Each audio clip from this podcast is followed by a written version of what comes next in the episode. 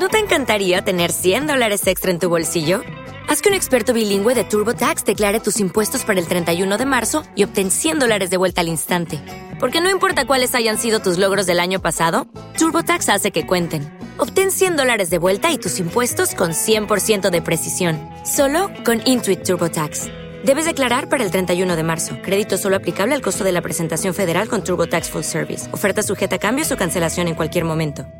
Hola mis valientes, bienvenidos a otro episodio de Valiant S y como saben en esta semana vamos a continuar con la lectura de Bloodshot Reborn con los números 6 al 9. Continúa la cacería de Rey por todos estos infectados que quedan con los nanites de Bloodshot. Aquí de entrada podemos decir que los cómics al parecer cambian de dibujante, ya no tenemos este tan grim and gritty, sino bueno, a lo mejor el estilo muy parecido, pero es un artista diferente y se nota, especialmente en este número 6, de hecho tenemos colores más brillantes y el trazo y los sentimientos como un poquito menor de calidad, pero la verdad no se siente mucho. Y empezamos como no podía ser de otra forma, con una conversación entre Rey y Magic, esta chica con la que ahora ya está viajando. De hecho aquí nos enteramos que Rey no leyó los archivos de su origen, que era con lo que habíamos cerrado el tomo anterior, con que le daba los archivos a Magic para que se los leyera, pero realmente Magic nada más ella los leyó y Rey no ha querido leer nada. De hecho Magic le dice que no entendió la mayoría porque está escrito en términos militares y a lo que Rey contesta que lo único que quería era que Magic supiera quién es él. Bastante extraño, pero bueno, nos siguen jugando con toda esta idea de que Rey no quiere conocer sus orígenes y a pesar de que durante mucho tiempo le han dado sus expedientes, pues sigue sin querer leerlos. No solo eso, sino que también en este número vemos más conversación, más interacción entre los agentes Hoyt y Festival. Como sabemos, Hoyt se había enterado los orígenes de ella en el tomo pasado y ya la había estado tratando un poquito mejor. Y en este cómic, en una conversación en carretera, le dice que leyó sus archivos y que lo siente mucho por lo que le pasó, pero sorprendentemente Festival no reacciona nada bien a la revelación, de hecho lo regaña y le dice que ella no es una víctima que no necesita que la trate con pinzas como si fuera alguien especial, incluso le dice que ella ya presentía que iba a suceder la masacre esta entre sus padres, nada más que estaba muy asustada para contarles, ahí ya Joel le responde, ay, a mí me parece como que ya estás muy chillona, y ahí ya le responde Festival que prefiere ese tipo de contestación, entonces Festival realmente vemos que a pesar de su corte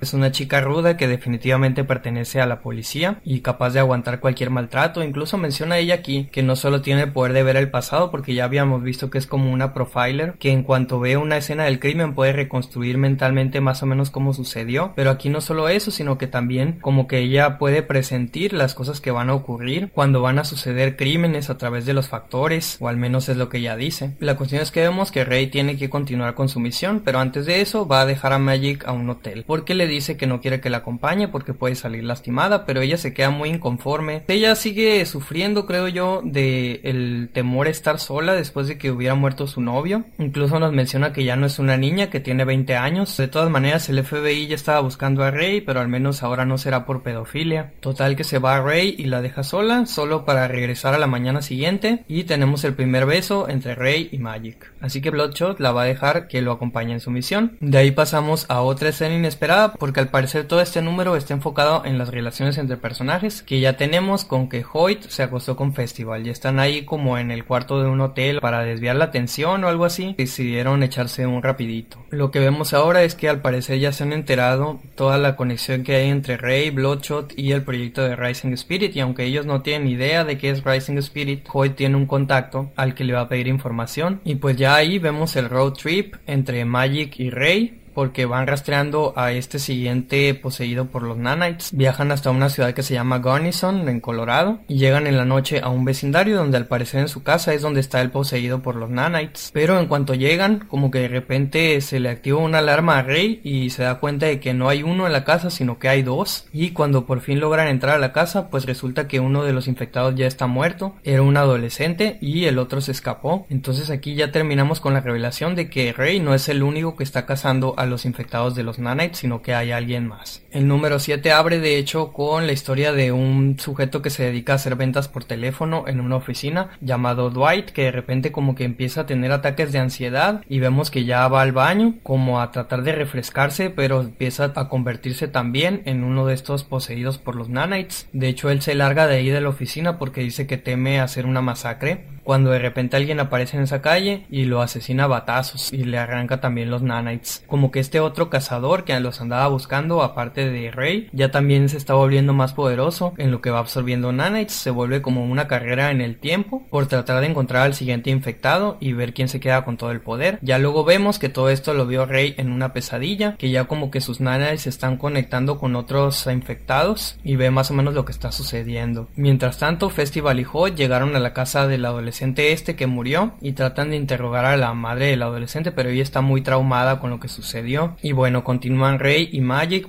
al siguiente infectado en su viaje y de ahí de repente vemos que regresa Kay, regresa la alucinación esta y lo que quiere es convencer a Rey de que abandone a Magic. Y ahí de repente Rey pues dándole la contra ya le dice después ¿y qué pasó con Blood Squirt? Creí que siempre que te me aparecías aparecía también él y ahí es donde le dice Kay que Blood Squirt está aliado pero con el otro cazador. Entonces la situación ahí se le da un giro. Precisamente se había librado de estas visiones al parecer Rey, pero ahora ya las tenemos de regreso y de una manera diferente. De ahí pasamos a la reunión de Hoyt y Festival con este contacto. Se reúnen como en una pista de aviones militares con Peter Horn, que es el que tiene la información sobre Rising Spirit, que dice que casi nadie sabe de esto, que ni siquiera en la filtración, en la gran filtración que hizo Axe sobre Harbinger y Rising Spirit, incluía información sobre el proyecto de Bloodshot. Y lo que hace es darles los archivos sobre Bloodshot y unas coordenadas a Nuevo México, pero menciona incluso que hay un archivo desconocido al que ni siquiera él pudo acceder, que habla sobre una tal isla la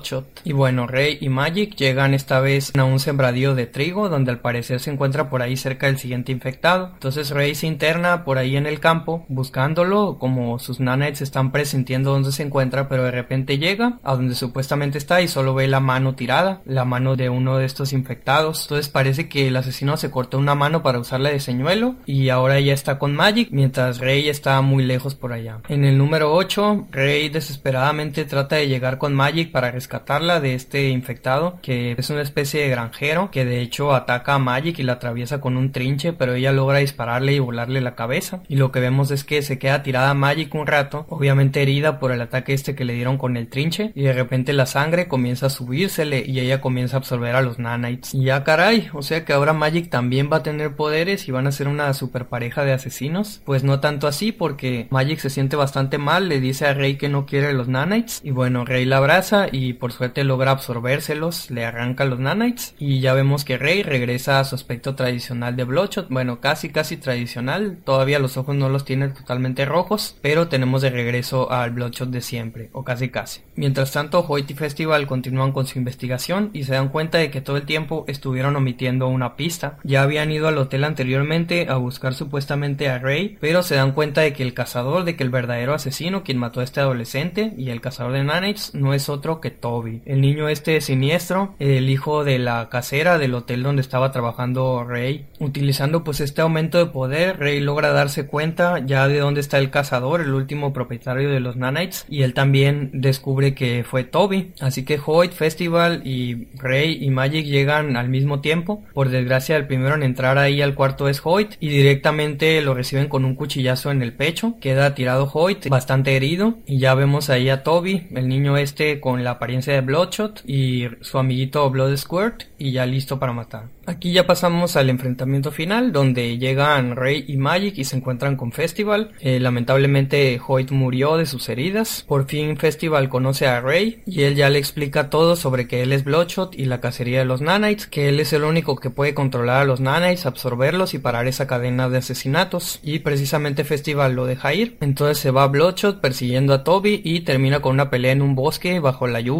Tenemos a Kay y a Blood Squirt manipulando a Toby para tratar de hacer lo que siga matando y la batalla final entre los dos donde no sabe Bloodshot si va a ser capaz de matar a un niño pero le rompe el cuello a Toby. Nada más que dice lo que intenta va a ser dejarlo sanar lo suficiente con sus nanites antes de quitárselos y bueno por suerte lo logra. Pero otra cosa que vemos es que Blood Squirt todo este tiempo está insistiendo en que se vayan a la isla, que se vayan a la gran isla Bloodshot donde va a haber una guerra, donde hay un evento muy grande que va a suceder y bueno llega Festival con Bloodshot y Toby y ya ve al niño tirado y le dice que por suerte no está muerto. Y aquí Bloodshot insiste en que lo dejen ir. Festival decide dejar ir a Bloodshot y Rey ya se va con Magic. Y bueno, ya en el epílogo de esta historia vemos que Magic y Bloodshot ya llegan al domicilio real de Rey. Magic le dice, pues ya sé que no quisiste leer tus archivos, pero aquí estamos en tu casa, ya si quieres puedes entrar y ver quién eras en realidad. Pero Bloodshot le dice que ya sabe quién es él, que él es Bloodshot y que alguien tiene que ser Bloodshot y que nada más importa. Y termina quemando los archivos. Así es como cierra este tomo y en cierta forma este arco, que fueron los dos primeros tomos de Bloodshot Reborn, con Rey tratando de recuperar a todos sus nanites, lo cual pues finalmente lo hace. Vamos a ver qué sucede después con esto de la isla que se menciona. Según entiendo, si hay un arco que se llama Isla Bloodshot. Entonces vamos a ver a dónde van después Rey y Magic. ¿Y qué me pareció a mí este tomo? Pues la verdad es que siento que sí afloja un poco en relación con el primero, que me pareció una revelación. Pero no deja de ser una buena historia, bastante emocionante con toda esta revelación del otro cazador de Bloodshots y la carrera que tienen por detenerlo. Como que todo termina enlazando, especialmente este niño siniestro que veíamos en el primer y segundo números de Bloodshot Reborn, donde ya lo tenemos de vuelta. Igual la participación de Blood Squirt me pareció mejor en este tomo. Y bueno, toda esta decisión de Jeff Lemire de situar la historia en Colorado, en todas estas escenas de lugares rurales de Estados Unidos, que con todo este arte atmosférico pues le da como que un sentido bastante especial, un sabor muy interesante. Según entiendo Jeff Lemire suele hacer esto en todos sus cómics, pero bueno, a mí me gustó y quiero ver qué es lo que sigue después. A ustedes qué les pareció este cómic, mis valiantes. Díganmelo en la sección de comentarios y vemos a la siguiente, donde vamos a leer los cómics de Divinity, esta pequeña miniserie con cuatro números. Eso será la próxima semana.